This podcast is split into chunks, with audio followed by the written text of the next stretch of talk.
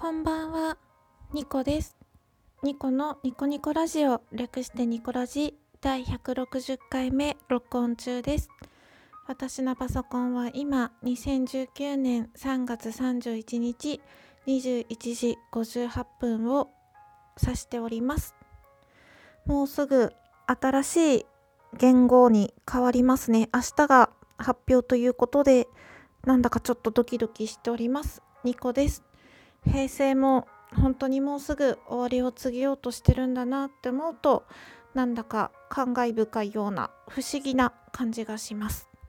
はい、えーと、このニコラジは私情緒不安定系トーカーのニコが日々つれづれなるままに思ったことを12分間つぶやいている独り言番組でございます。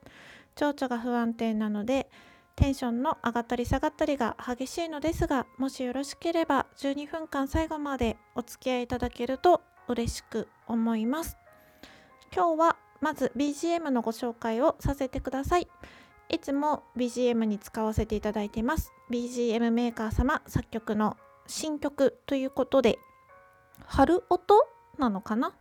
あの春の BGM ですね。心安らぐ優しい音色リラックス音楽ということで新曲が上がっていたので聞いたらまたまたとっても素敵だったのでこうして BGM として使用させていただいております番組にの回にいつも回によって BGM メーカーさん作曲の曲をいろいろ使わせていただいてるんですけれどクレジット表記をしておりますのでもし私のラジオを聞いて気になった方がいらっしゃいましたらぜひぜひ URL アクセスして飛んでみてください。どの曲もとっても素敵な曲ばかりです。はい。ということで、今日は前半後半に分けてお話しさせていただこうと思います。前半はお礼トークでいろんなラジオトーカーさんのお名前を出そうと思います。そして後半、森雅子さんの会見で思ったことについてお話しさせていただこうと思います。まず前半ですね。いつもネギやニコちゃんマークハートを投げてくださる皆様ありがとうございます。特に前回前々回と時間と失敗の話時間概念と失敗の話の回3回分かな最新の。あのじわじわとですねじわじわネギやハートやニコちゃんマークが増えてって日が経つにつれてどんどん増えてって毎日それを見るとニヤニヤして わあ今日も増えてるぞみたいな感じでですね。すごく嬉しいです。あのどなたかがたくさん押してるのかたくさんの方がちょっとずつ押してるのかちょっとわからないんですけれどもネギやハットやニコちゃんマークがあるとあ誰かが聞いてくれてるんだなっていう一つの指標にしていてモチベーションにつながっております。本当にありがとうございます。そして前回ですね自分自身には価値がないと思っていた話という回を2回に分けて配信させていただいたところたくさんの方私からしたらですねたくさんの方からあの感想などをいただきまして本当にありがとうございました。えっと、反応してくださったラジオトーカーさんの名前を出させていただきますとまずえーと、今何目という番組をされている陶器さんですね。ニコラジで一度陶器さんの番組は一回がっつりご紹介させていただいたんですけれども、うん、その陶器さんから感想をいただきましたそしてなんと油売ってこの梅塩さんからもなんと感想をいただいてびっくりしたんですけれどもあの梅塩さんは2000 2018年の冬ぐらいから秋冬ぐらいからラジオトークを始めた方で始めた当初から多分大人気で 私も結構始めた当初の方から聞いてるんですよ。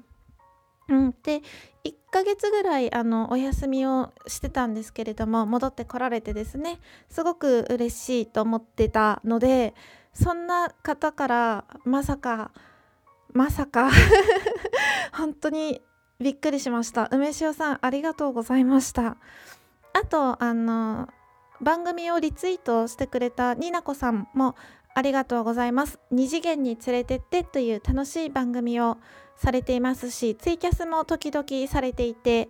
あのとてもですね楽しいお話をされる方でその方からもあのそあのになこさんからも、うん、番組をリツイートしていただいてありがとうございます。とても嬉しいです。他にもいろいろ反響をいただいたのですがあのこの辺でちょっと区切らせていただこうかなと思います。うん。でその前回の自分自身には価値がゼロだった話以外でも時間概念の話とかであんちゃんレディオのあんちゃんがあのリプいただいただけじゃなくてツイキャスのトークでも話題にしてくださって私の番組を何度もあの言ってくださってとっても嬉しいです。私の名前や番組を他の番組で聞いたりしますしあこれ私のことかなって思うこととかもたくさんあってそれがすごく自分にとっては励みになってるしうんあの嬉しく思っております。いつも名前を出してくださる皆さんやあのニコラジの話をしてくださる皆さんまたツイッターなどで話題にしてくださる皆さん本当にありがとうございます。うん。で160回目を迎えて163回目私の大好きな無駄ショタラジオの16さんとコラボしたいっていつだったかな？いつかの回で言ってたんですよ。あの16さんが休止中の時にただ私が一人でそれを願望を話してた回があるんですけれども戻ってきてくれてあもしかしたら163回目コラボできるかもって思ったんですけどやっぱりそれはちょっと難しそうです。16さんがツイキャスをされている時にコメント欄で打診してみたんですけどちょっと忙しくてどうかなっていう感じの回答でしたのでちょっと残念なんですけれど163回目も普通に録音して配信しようと思っております。168回目はいろはちゃんとねあのコラボしたかったんですけれどもいろはちゃんはツイッター自体が消えてしまってたのでうんまたふらって戻ってきてくれたらいいなと思います。その私のコラボ願望とは別で、うん、163回だから163とコラボしたかったし168回目だからいろはちゃんとコラボしたかったんですよね。うん、ただいつかあのいろはちゃんわからないですけどいつか163とはまたリアルコラボをしたいと勝手に思っていて 勝手に思っててそれは絶対実現させようと思っております。163が良ければですけどね、うん、あの自分一人でそんな風に思っててもね相手がそんなに乗り気じゃなかったら無理してもしょうがないのでそこはもちろん相手あっての話なので強引に進める気はないんですけれども一つの自分の願望としてまたリアルコラボができたらなと思っております。うん、で嬉しいニュースがもう一つ、えーと「お薬出しときますね」のスイッチがせいくんがツイッターだけでも戻ってきてくれて「いいね」をもらった時に嬉しすぎてツイートしたんですけど すごくあの寂しかったので戻ってきてくれた時はすっごくなんか安心したんですよね。嬉しいのと安心した気持ちが同時に湧き上がってすごくうんやったって感じでした。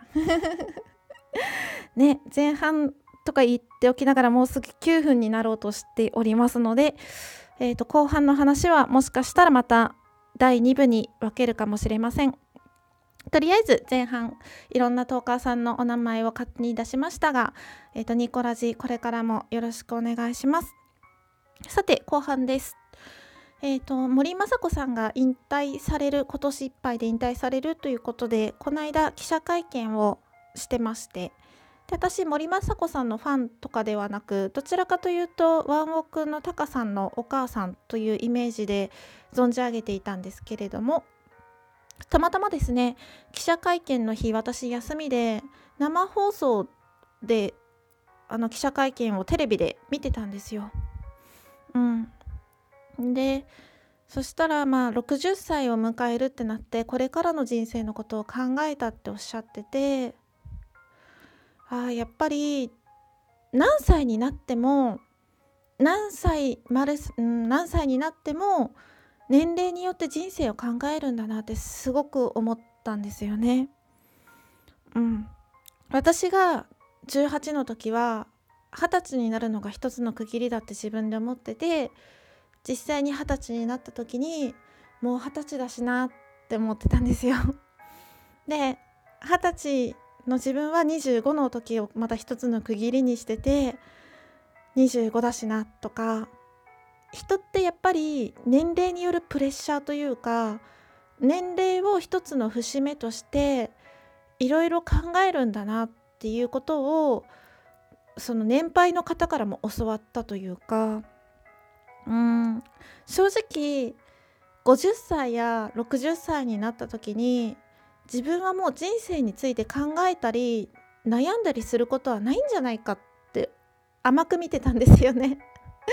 うん、それこそ自分が二十歳の時に30歳になったらもう結婚して子供がいて自分の人生はサブみたいなものでいろいろ生活に追われて考えることなんてないんだろうな自分の人生について考えるってことはないのかなって思ってたけど今そうじゃないし 私も30代なのでうんでこれからの未来とかを考えた時に50歳60歳にはもう人生に悩んだり考えることはないのかなって思ってたけどやっぱりそうじゃないんだなってことを会見を通して思ったし森昌子さんが自分のお母様についてお話をされていてでそれについてもいろいろ思ったんですよ。ただあと10秒8秒ってなってるので 一旦この辺で終わりにしようと思います。やっぱり収まらなかったですね。